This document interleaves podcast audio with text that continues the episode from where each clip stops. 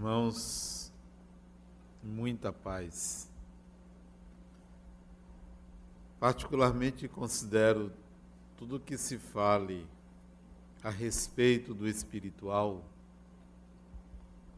como sendo algo luminoso, seja oriundo do catolicismo, do protestantismo ou do espiritismo ou de qualquer doutrina que aborde algo espiritual e que vise o esclarecimento, a orientação das consciências como algo constituído de luz. Pergunto-me às vezes como vive uma pessoa sem a consciência do que se sucede após a morte, ou mesmo que crie uma ilusão do que se passará sem ter a certeza plena do seu destino. É preciso que o ser humano se cerque de proteções psíquicas para suportar a ideia de um vazio após a morte. Mas o Espiritismo oferece é, algo extremamente valioso para a compreensão do destino humano, mais do que uma promessa de uma situação boa ou ruim a depender do comportamento na Terra, o Espiritismo oferece uma realidade e que não parte do princípio de que essa realidade dependerá de um julgamento, de uma aferição do seu comportamento enquanto encarnado, porque esta era e é a ideia de muita gente que parte do princípio de que a vida após a morte será de acordo com uma avaliação que seria feita quanto ao seu procedimento. Será que é assim? Talvez por essa crença de que somos constantemente avaliados e julgados nos nossos comportamentos, que nos lançamos em busca de tábuas de salvação, com medo, em função de comportamentos típicos de transgressões naturais, normais da vida humana.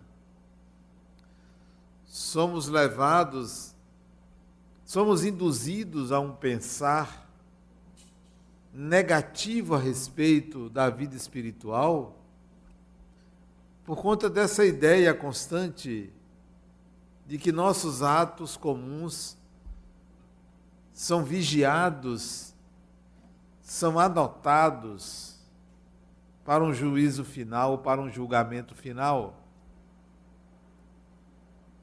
Será que é assim? Espero que vocês pensem de forma diferente. Não há este julgamento. Mesmo que a sua consciência lhe julgue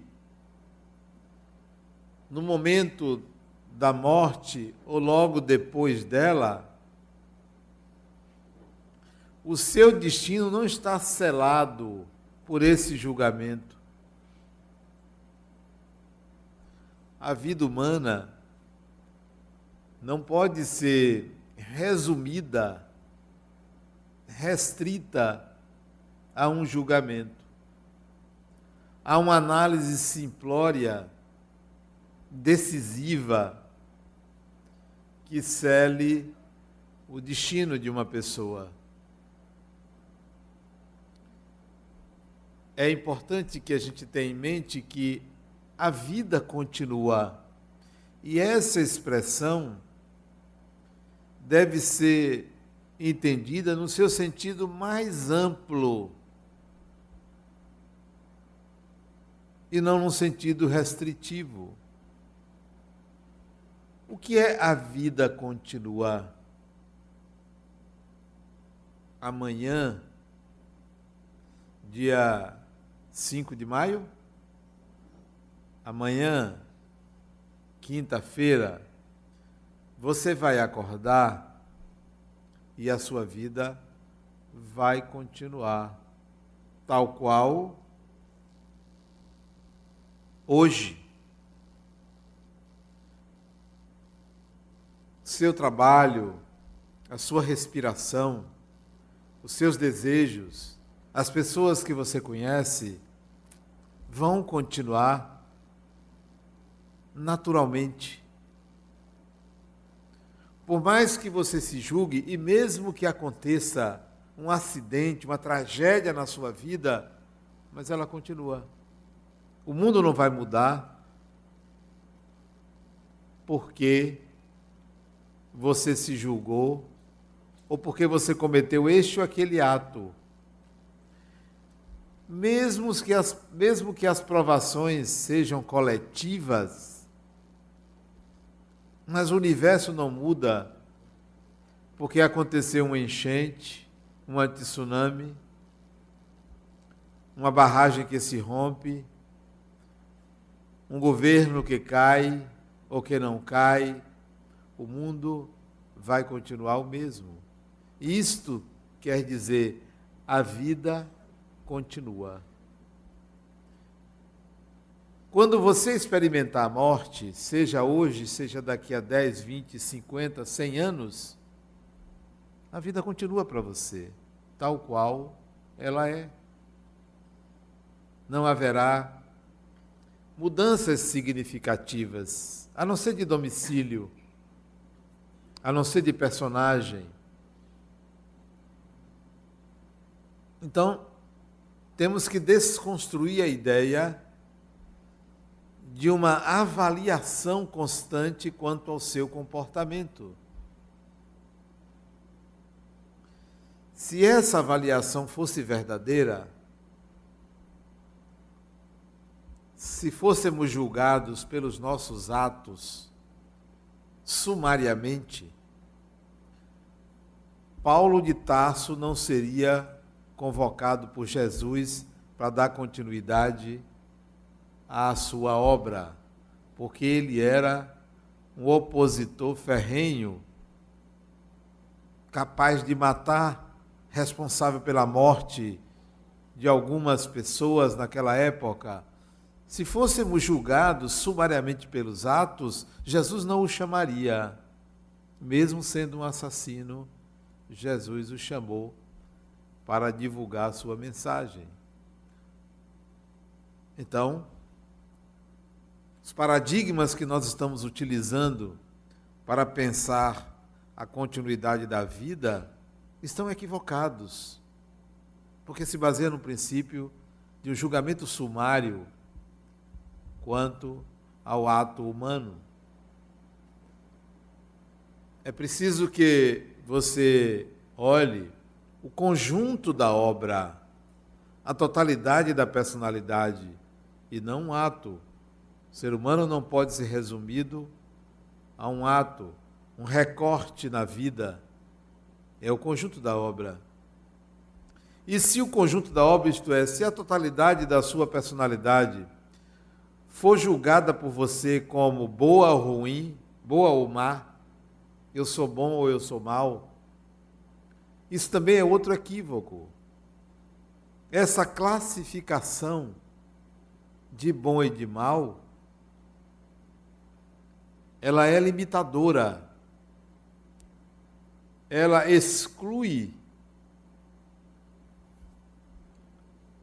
a riqueza que é o espírito, que é a totalidade do ser espiritual que nós somos.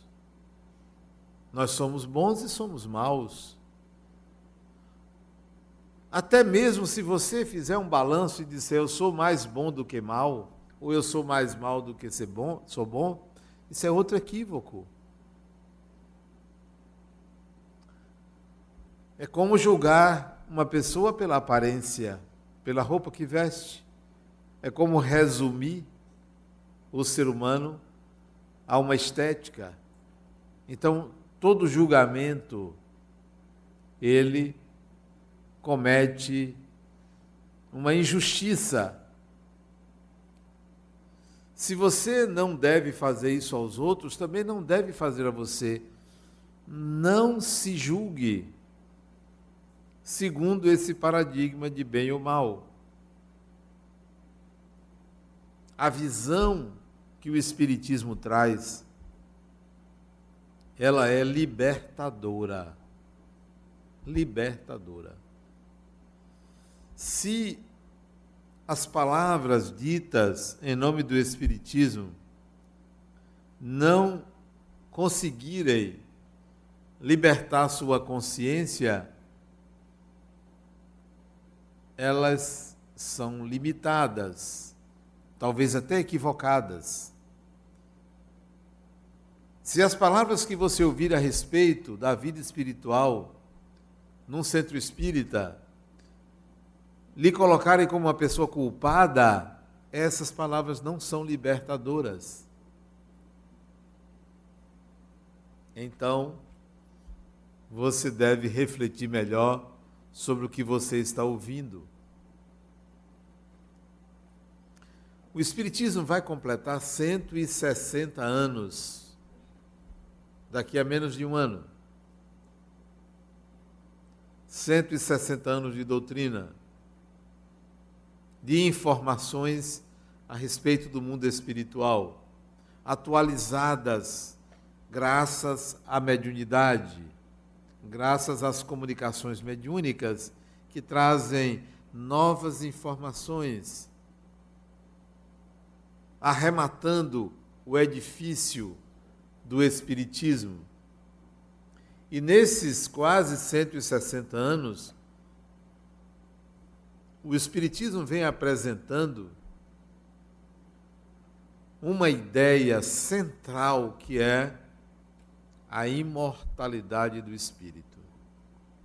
A proposta luminosa do Espiritismo é levar as consciências à certeza da própria imortalidade.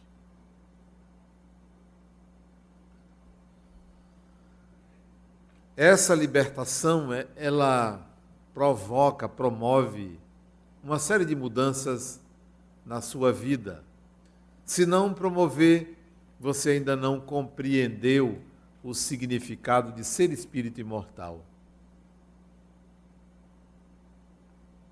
Ainda lida com a informação como algo tranquilizador, que ele bota numa zona de conforto. Ah, eu me sinto bem quando eu vou no centro espírita.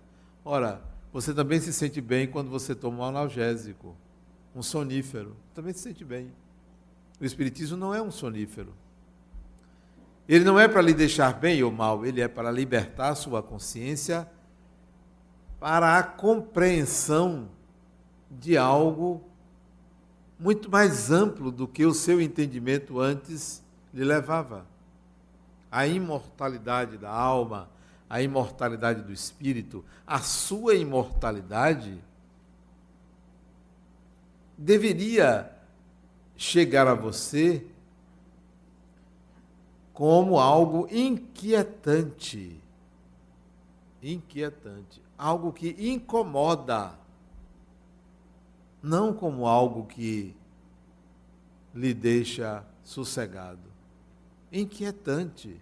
Imagine. É simples dizer: não, a vida continua depois da morte você é um ser imortal. Pronto, agora vá tratar bem as pessoas, fique bonzinho. Não, é muito pouco isto. É muito pouco. A consciência da imortalidade é algo revolucionário. É algo desconcertante. É algo que penetra na alma humana e obriga a uma revisão total de horizontes.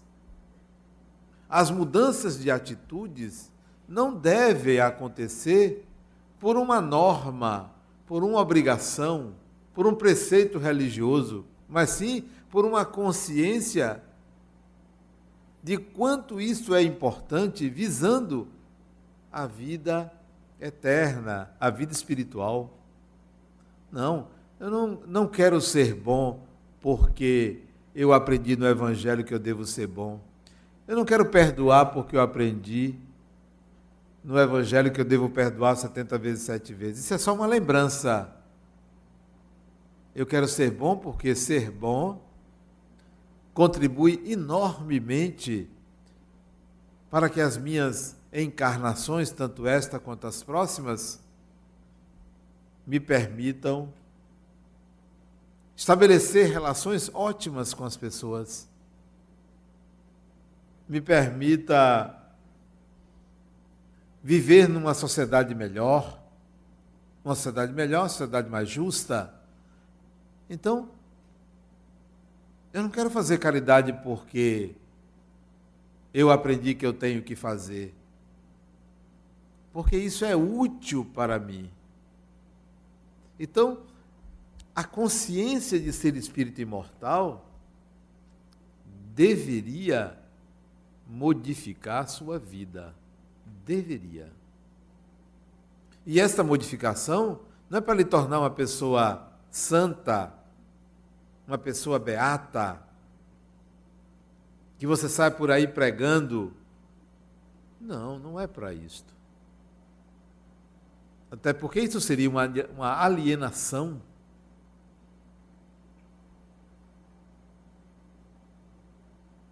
A consciência da imortalidade da alma modifica todas as relações que você estabelece com as pessoas.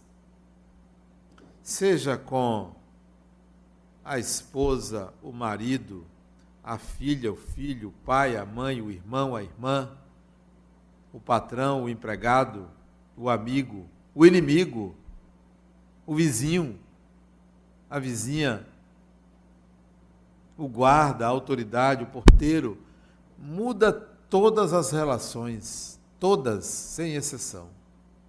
Por que muda? Porque você aprende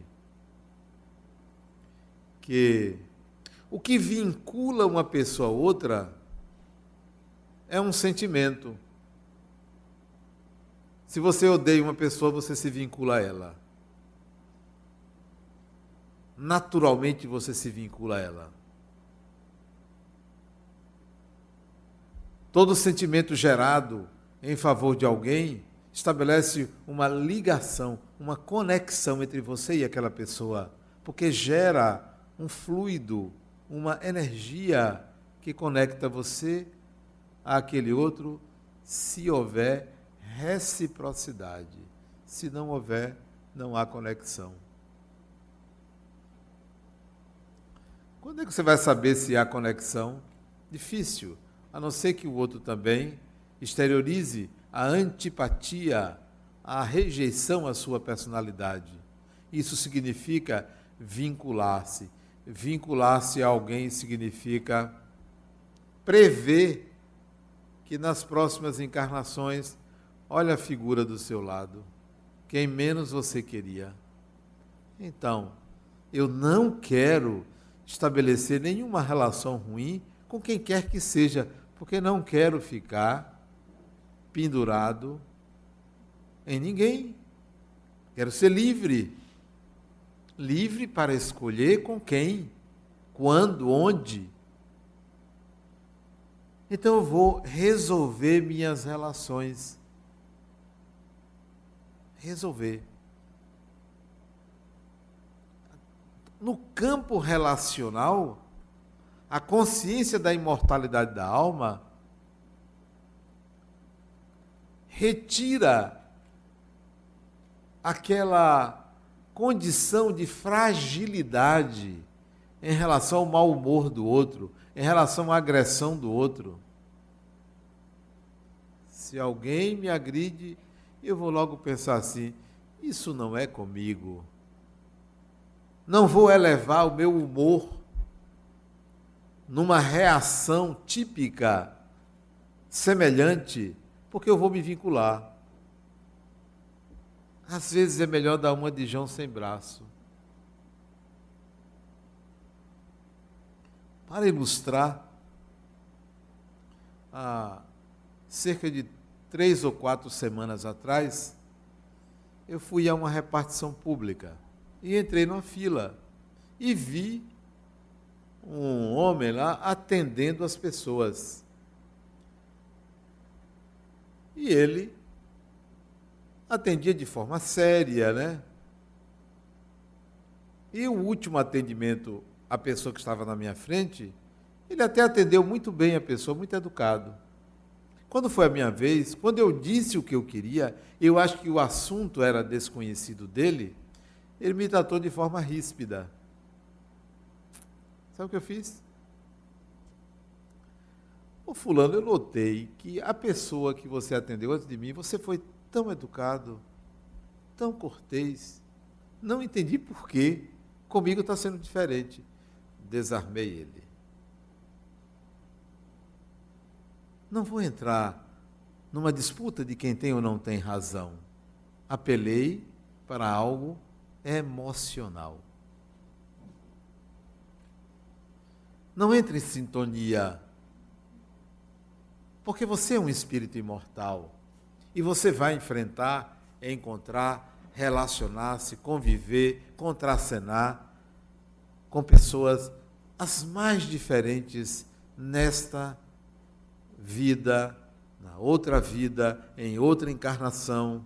Então, é uma arte conviver. Aprenda a conviver com todo tipo de ser humano, já que nós somos espíritos e não somos iguais, nós somos diferentes pessoas. A consciência da imortalidade modifica a sua relação com o sofrimento. Com o sofrimento. A dor é inevitável, o sofrimento é uma escolha. É uma escolha. É uma fragilidade. A dor não é uma fragilidade, porque todos sentimos dor, todo ser humano sente dor, seja dor física, seja dor emocional. Mas o sofrer é uma fragilidade. É possível sentir dor e não sofrer. Até a dor da perda, até a dor da saudade, até a dor do ciúme. Qualquer que seja a dor, você não precisa sofrer, desde que você entenda que você é um espírito imortal e lidar com a dor é inerente ao nível de evolução que você se encontra. Você vai passar por outras dores. Essa não será a primeira nem a última, virá outra, outra, outra, porque o espírito passa por perdas e ganhos, todo mundo. Então, por que vou sofrer? Já que o sofrimento ela é aquela condição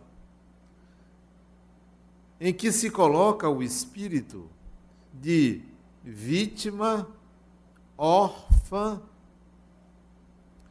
de incapacidade de aceitar a circunstância aversiva e se coloca como alguém que necessita de outro que substitua ou divida o lugar de dor. Cada um com a sua dor. Elabore a sua dor como sendo inerente ao seu nível de evolução, como sendo necessária para o seu aprimoramento. Então não haverá sofrimento. A consciência da imortalidade da alma deve lhe levar a um estado de equilíbrio diante da dor. A harmonia diante da dor.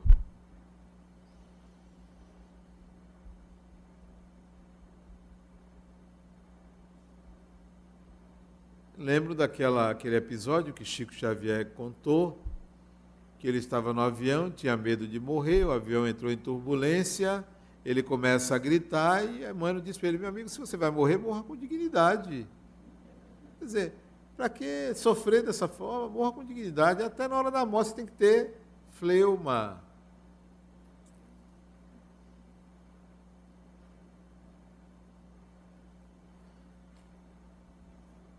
Quantas pessoas chegam a mim aqui no centro e me falam das suas dores, dos seus problemas.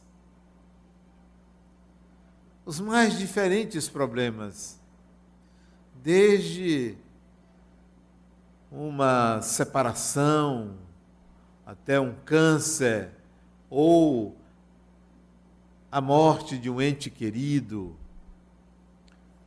ou a dificuldade com um filho, com uma filha.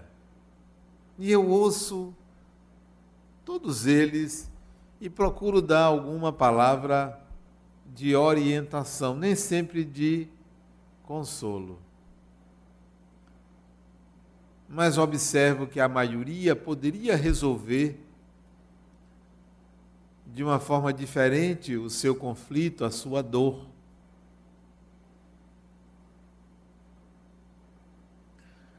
Outro dia, uma pessoa me procurou, porque um ente querido dela desencarnou fazia dois meses. Acho que ele tinha 32, 33 anos, o filho dela. E eu disse para ela na hora: que bom que ele desencarnou Eu disse por quê? Eu disse porque ele estava sofrendo muito. Muito ele estava sofrendo. Ele iria desencarnar na juventude. Já era para ele ter desencarnado. A encarnação dele foi prorrogada, mas chegou a um estágio que ele já não suportava mais e desencarnou. Agora ele vai descansar e, quem sabe, rever o que aconteceu com ele nesta encarnação. Isto quer dizer que a dor do outro pode ser a alegria de alguém? Pode ser. De tal maneira que o nosso sofrimento precisa ser revisto à luz da imortalidade da alma. Não sofra com a sua dor, aprenda com a sua dor. Não se anule com a sua dor, cresça com a sua dor. Não se vitimize com a sua dor, supere-a. Aprenda a ser uma pessoa resiliente, isto é, que recupera a sua condição depois de ser atingida por aquela experiência, a sua condição original. A imortalidade da alma modifica até a nossa vida profissional, a consciência da imortalidade da alma. deveria modificar. Digamos que você trabalha numa empresa e ganha um salário que não é muito bom. E você dá suas horas, recebe o seu salário, gostaria de ganhar mais e procura se aperfeiçoar para ganhar mais. Se aperfeiçoa melhora a sua capacitação, recebe novas atribuições e passa a ganhar melhor. E você se motiva por isto. Estuda mais, faz um concurso, passa, ganha um pouco mais. E você vai progredindo porque você vai ganhando mais. Isto é o que normalmente acontece. Mas se você pensar um pouco na imortalidade da alma, você faria diferente. Você não agiria assim. Você pensaria assim: eu estou trabalhando, qualquer que seja o trabalho, arrumador de livros, empacotador disto daquilo, varredor, engenheiro, médico, professor, funcionário público, vendedor, não importa. O que quer que você faça, à luz da imortalidade da alma, você deveria pensar da seguinte maneira: tudo que eu faço, seja no meu trabalho remunerado ou não, tudo que eu faço se torna uma capacitação, se torna um ganho de habilidade que eu vou utilizar para sempre. Então, o que quer que eu faça, eu vou fazer da melhor maneira, porque quem ganha sou eu. Eu ganho competência, capacidade, habilidade. Então, tudo que eu fizer, independentemente do salário, eu vou fazer muito bem feito, da melhor maneira possível, vou ser criativo, vou me empenhar, porque quem ganha sou eu, porque eu me capacito mais. Qual é o resultado disso? Um bom operário, um operário produtivo, um operário com reconhecimento, e se não for reconhecido, um operário que está apto a ser contratado por quem valorize a competência de alguém. Então, o dinheiro será consequência, porque o objetivo do espírito é a capacitação pessoal. Quanto mais você investir na sua capacitação, em tudo que você faz, na próxima encarnação, sabe que a próxima encarnação, sabe o que vai acontecer? Quando souberem que você reencarnou, todo patrão vai querer saber onde é que você está para contratar. Onde é que, fulano reencarnou aonde? Esse eu quero como empregado. Esse eu quero ser sócio. Esse eu quero trabalhar do lado. Não vai ter desemprego para você. Não vai ter. O, o pensamento dentro de uma visão espiritual, deveria ser esse. Deveria ser esse. Mas nós nos acostumamos a olhar para o salário. Claro que devemos olhar para o salário. Eu não estou pregando que a gente seja mal remunerado, ou trabalhe de graça, ou faça do trabalho uma santificação. Não todo operário merece ser bem remunerado. A questão que eu estou colocando é a visão de ser espírito, que é a visão de autocapacitação. Seja costureira, aprenda tudo sobre costura, coloque toda a sua capacidade criativa naquilo. Seja vendedora, seja melhor vendedora. Coloque sua energia a serviço disso. Tudo. Seja médica, médico.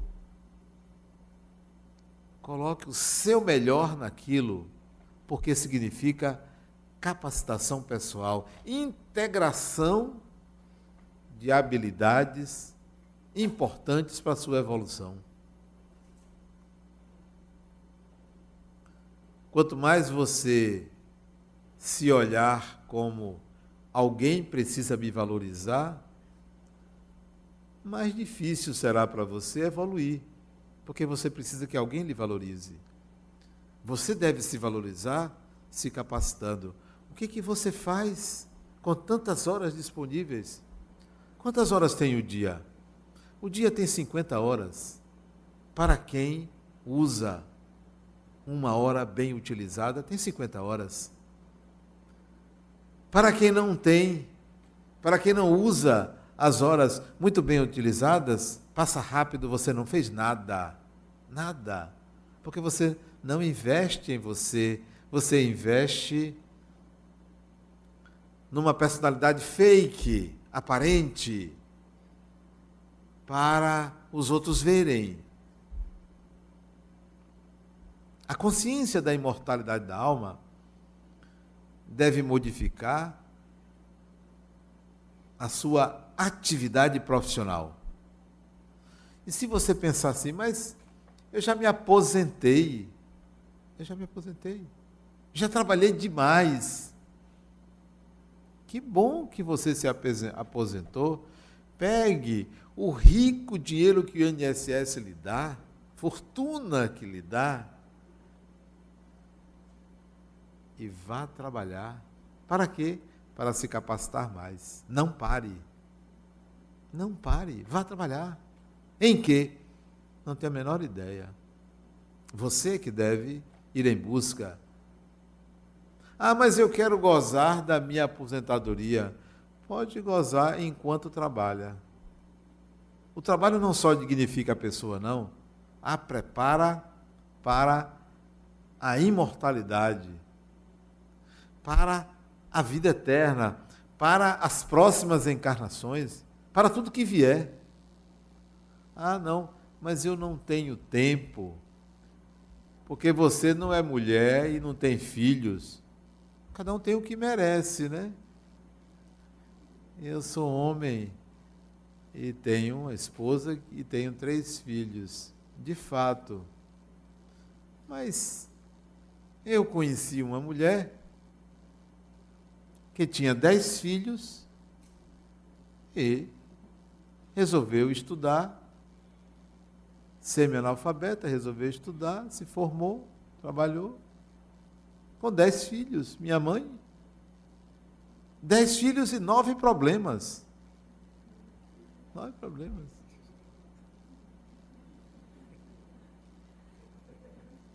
Por que vocês estão rindo?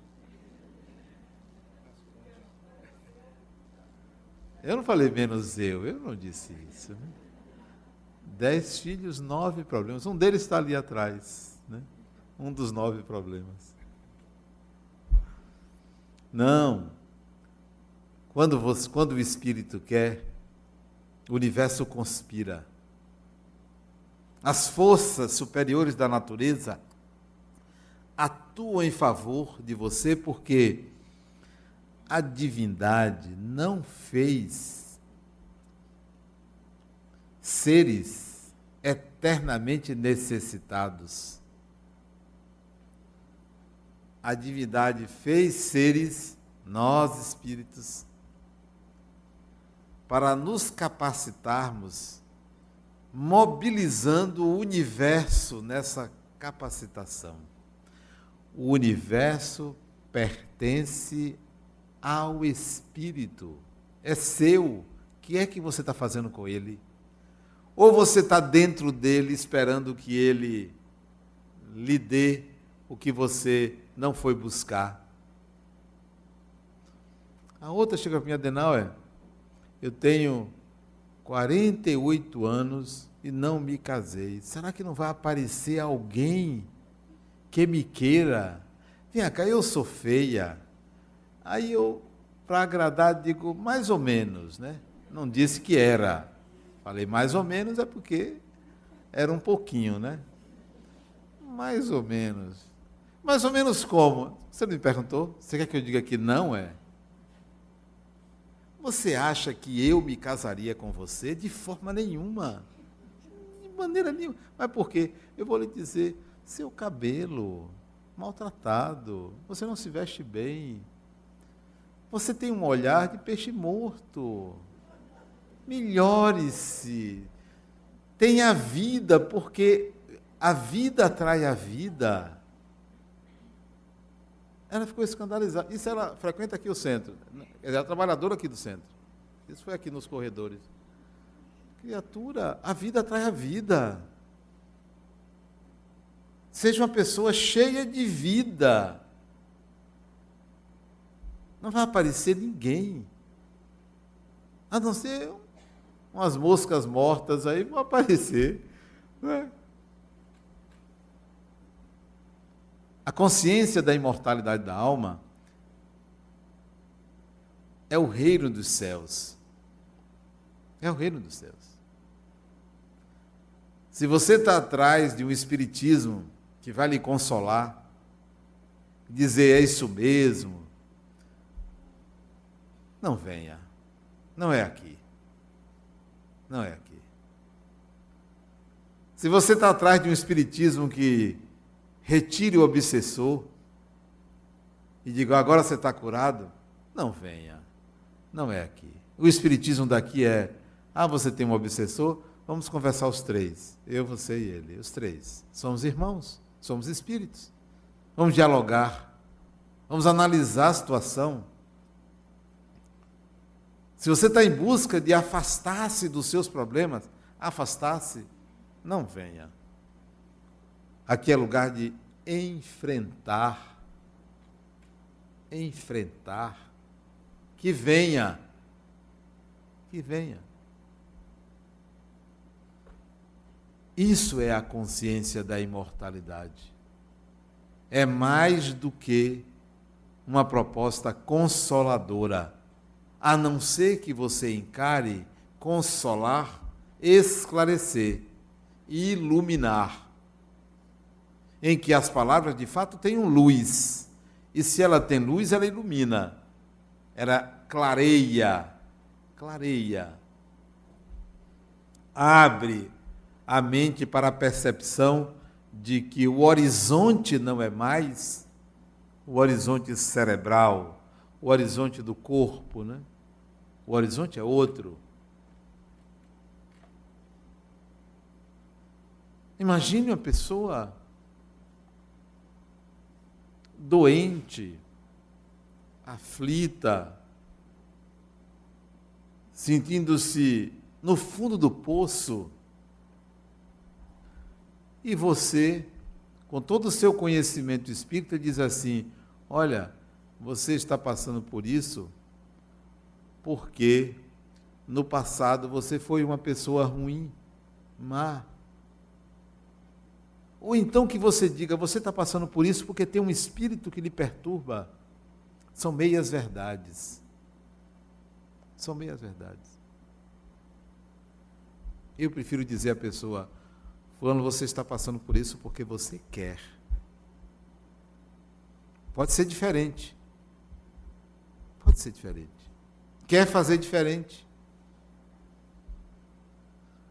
Ah, mas será que tem algum espírito me perturbando? E se tiver? Quer fazer diferente? Ah, mas já me disseram que eu fui uma pessoa muito ruim no passado. Atire a primeira pedra aquele que nunca fez algo de ruim. Tem alguém aqui? Tem algum santo aqui? Não, não é isso não é seu modo de encarar a vida. É sua mente que faz isso com você.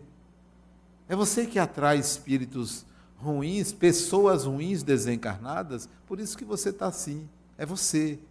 Ou você muda seu modo de pensar, seu modo de sentir, ou você vai continuar assim. Tira um, vem outro, tira um, vem outro. Eu tenho quanto tempo?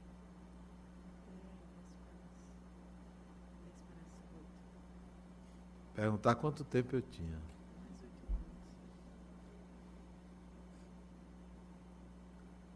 A consciência da imortalidade da alma modifica a nossa relação com Deus.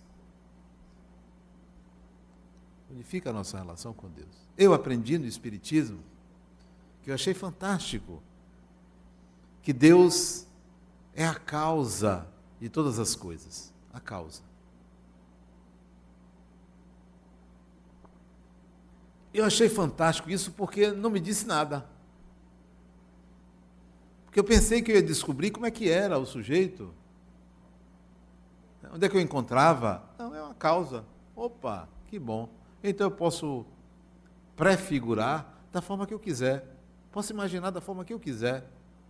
Então, Deus pode ser Shiva. Pode ser Shiva. Deus pode ser Alá. Deus pode ser Jeová. Deus pode ser pai, mãe. Opa, que bom. Isso é o Espiritismo. Porque Deus é causa. A imagem que você utiliza pode ser qualquer uma, porque são ideias a respeito de Deus. Se é causa, você nunca vai compreender. Eu achei isso fantástico. A consciência da imortalidade me deu a condição de estabelecer uma relação com Deus do meu modo, de um modo pessoal. Eu me lembro que eu fui a um congresso espírita no Rio de Janeiro em 1982, se eu não me engano, 83, um negócio desse. Um auditório como este. E o presidente do congresso levantou-se e disse: Gente, vamos orar a Deus. Eu peço que todos se levantem. E todo mundo se levantou. Quem ficou sentado? Eu. Eu e meu amigo que foi comigo. E fiquei ali sentado. Eu achei que não precisava me levantar para rezar. E não me levantei. E olha que eu estava sentado assim na frente. Eu causei um, um estranhamento às pessoas, talvez fui chamado de mal educado, de. de é, como é que chama? Reacionário, reacionário não, de alguém transgressor. Estava nem aí. No final, eu fui criticado por algumas pessoas que eu conhecia e que eu não conhecia pelo meu comportamento. Eu disse: vem cá. Existe maneira específica de rezar? Sentado, deitado, em pé, andando, falando? Existe alguma regra ajoelhado? Não, mas ali todo mundo se levantou. Disse, mas eu não era obrigado a levantar. Ele convidou, mas eu não aceitei o convite. Como é que você se relaciona com Deus? É de um modo padronizado? Meus pêsames. Escolha. De tal maneira que você não se coloque ante a divindade como um coitadinho. Porque você vai atrair uma forma divina de manter você na posição de coitadinho.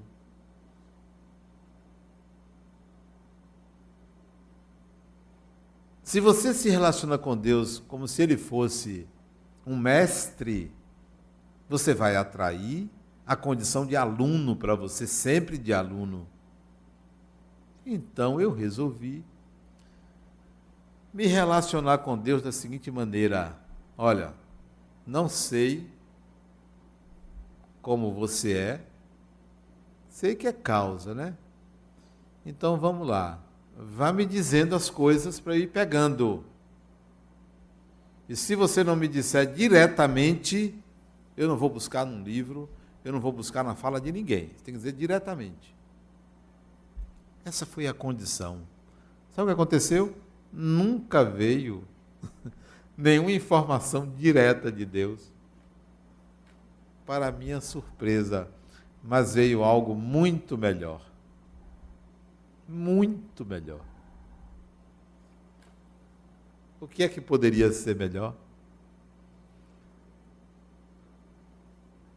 O que é, que é mais forte? Uma palavra ou um sentimento? uma ideia ou um sentimento? Pois surgiu um sentimento de conexão profunda com o Criador, melhor do que ele me falasse qualquer coisa. Desenvolva a habilidade de sentir Deus. sentir Deus. Sinta. Basta sentir. É uma preciosidade sentir Deus. Como? Não sei como é isto. Não tem, eu não tenho como ensinar. Eu só sei que eu não aceitei qualquer outra forma de me relacionar com Deus se não fosse diretamente, sem pedir, sem agradecer, sem louvar. Eu esperei, senti e senti. A consciência da imortalidade da alma deve incomodar você, tirar você da zona de conforto, porque se você não sair da zona de conforto, a vida vai lhe cutucar com uma série de problemas para que você se movimente. É por isso que você está num centro espírita, porque foi incomodado pela vida a tomar as rédeas da própria vida, adquirindo a consciência, para adquirir a consciência de que você é um espírito imortal. Muita paz.